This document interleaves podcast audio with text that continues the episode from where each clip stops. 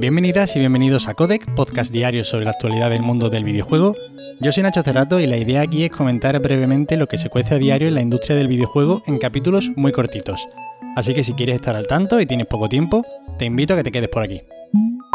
Y hoy tenemos que empezar hablando de una noticia que parece prácticamente una respuesta a la noticia que abría ayer el programa.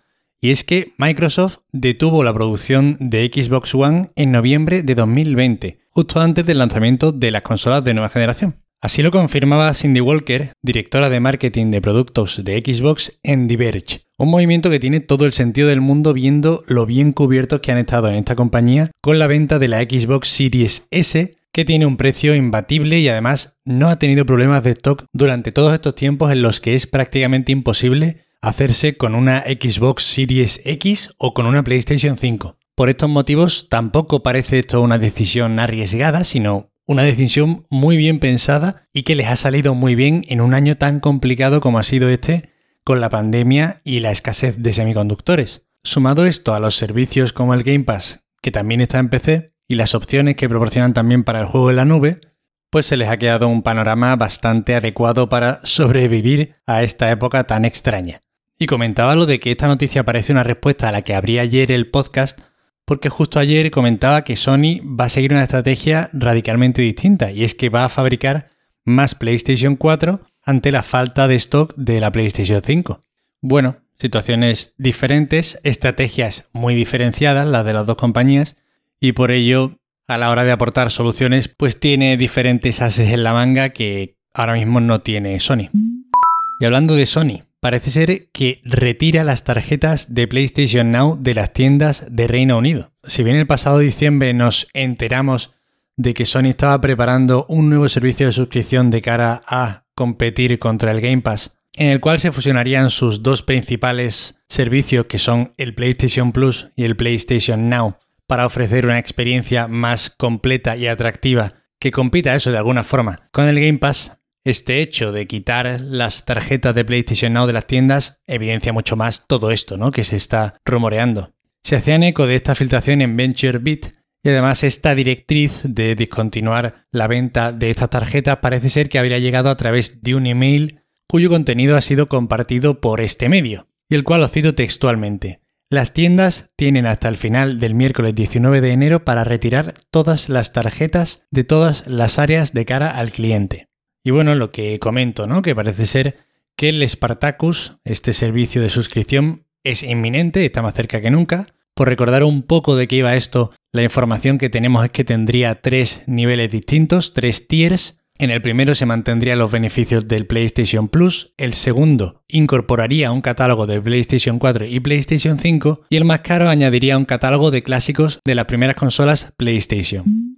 Y siguiendo un poco con este tema, Mark Cerny ha registrado una nueva patente con alusiones a la retrocompatibilidad. Y claro, con el caldo de cultivo comentado anteriormente en el que nos encontramos, pues no podemos pensar otra cosa que no sea enriquecer de algún modo este servicio de suscripción que lanzaría Sony. Quizás ya no valga tan solo con ofrecer clásicos de PlayStation 1, PlayStation 2, PlayStation 3 o de las portátiles, sino que probablemente Sony se esté preocupando por ofrecer una mejor experiencia, que la retrocompatibilidad aproveche las bondades de las nuevas máquinas, que pueda hacerse un emulado con algunos ajustes de anti-aliasing, de resolución, no lo sé, ¿eh? Pero probablemente sería interesante, porque es que todo esto que estamos comentando hoy es que la cosa es que tiene que competir con un servicio como el Game Pass, que no es un moco de pavo, que no es una cosa con la que tú puedas competir lanzando un servicio regularcillo, sino que tienes que ofrecer algo verdaderamente interesante. En cualquier caso, a ver si son capaces de dar la cara con este nuevo servicio porque le hace falta un lavado de cara, tanto al PlayStation Plus como al PlayStation Now sobre todo, bastante importante. Atoshi Naba se convierte en el nuevo presidente de Platinum Games.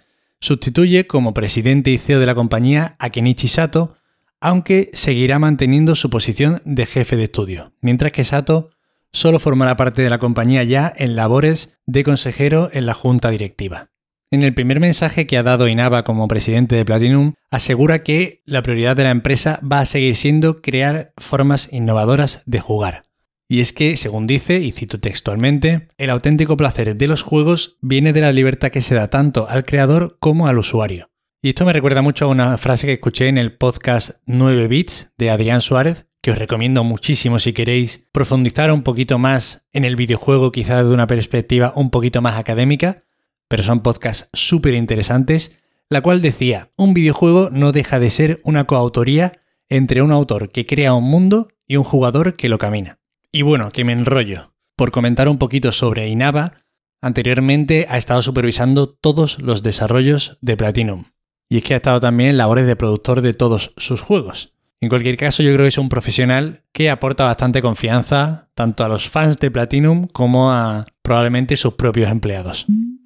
El director creativo del título que estaba desarrollando Respawn Entertainment ha abandonado la compañía. Tras 18 años en los que ha trabajado tanto en Respawn como en Infinity Ward, Mohammad Alavi parte en busca de, según dice, la siguiente aventura parece ser que vamos a tardar en ver ese single player que están preparando los recientes responsables de Star Wars Jedi Fallen Order. Y es que según comentan en Video Games Chronicle, el juego está todavía en sus fases iniciales, es decir, en el momento en el que un director creativo es verdaderamente crucial. No sabemos en realidad muchos más motivos de la marcha de este señor ahora mismo, con un nuevo juego en camino, no sabemos si el juego se está atascando desde sus procesos más iniciales, pero en cualquier caso, esperemos que consigan contratar a un nuevo director creativo que le dé esa dirección necesaria al título en cuestión. Que no nos sobran precisamente ahora los single player de calidad en nuestra industria. Y esas son todas las noticias de hoy. Espero que os hayan resultado entretenidas. Ya sabéis que para cualquier queja, sugerencia o comentario me tenéis en arroba Nacho Cerrato.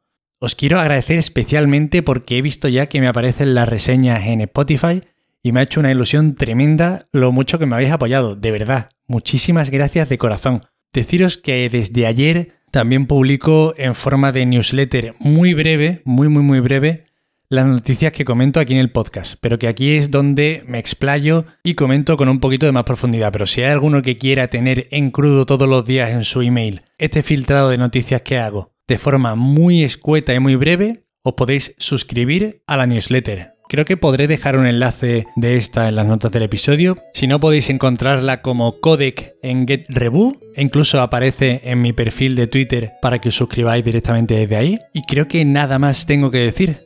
De nuevo, muchas gracias, de corazón os lo digo. Gracias. Y nos vemos el lunes. Espero que paséis un buen fin de semana, que descanséis mucho, que juguéis un poquito más. Y hasta el lunes. Adiós.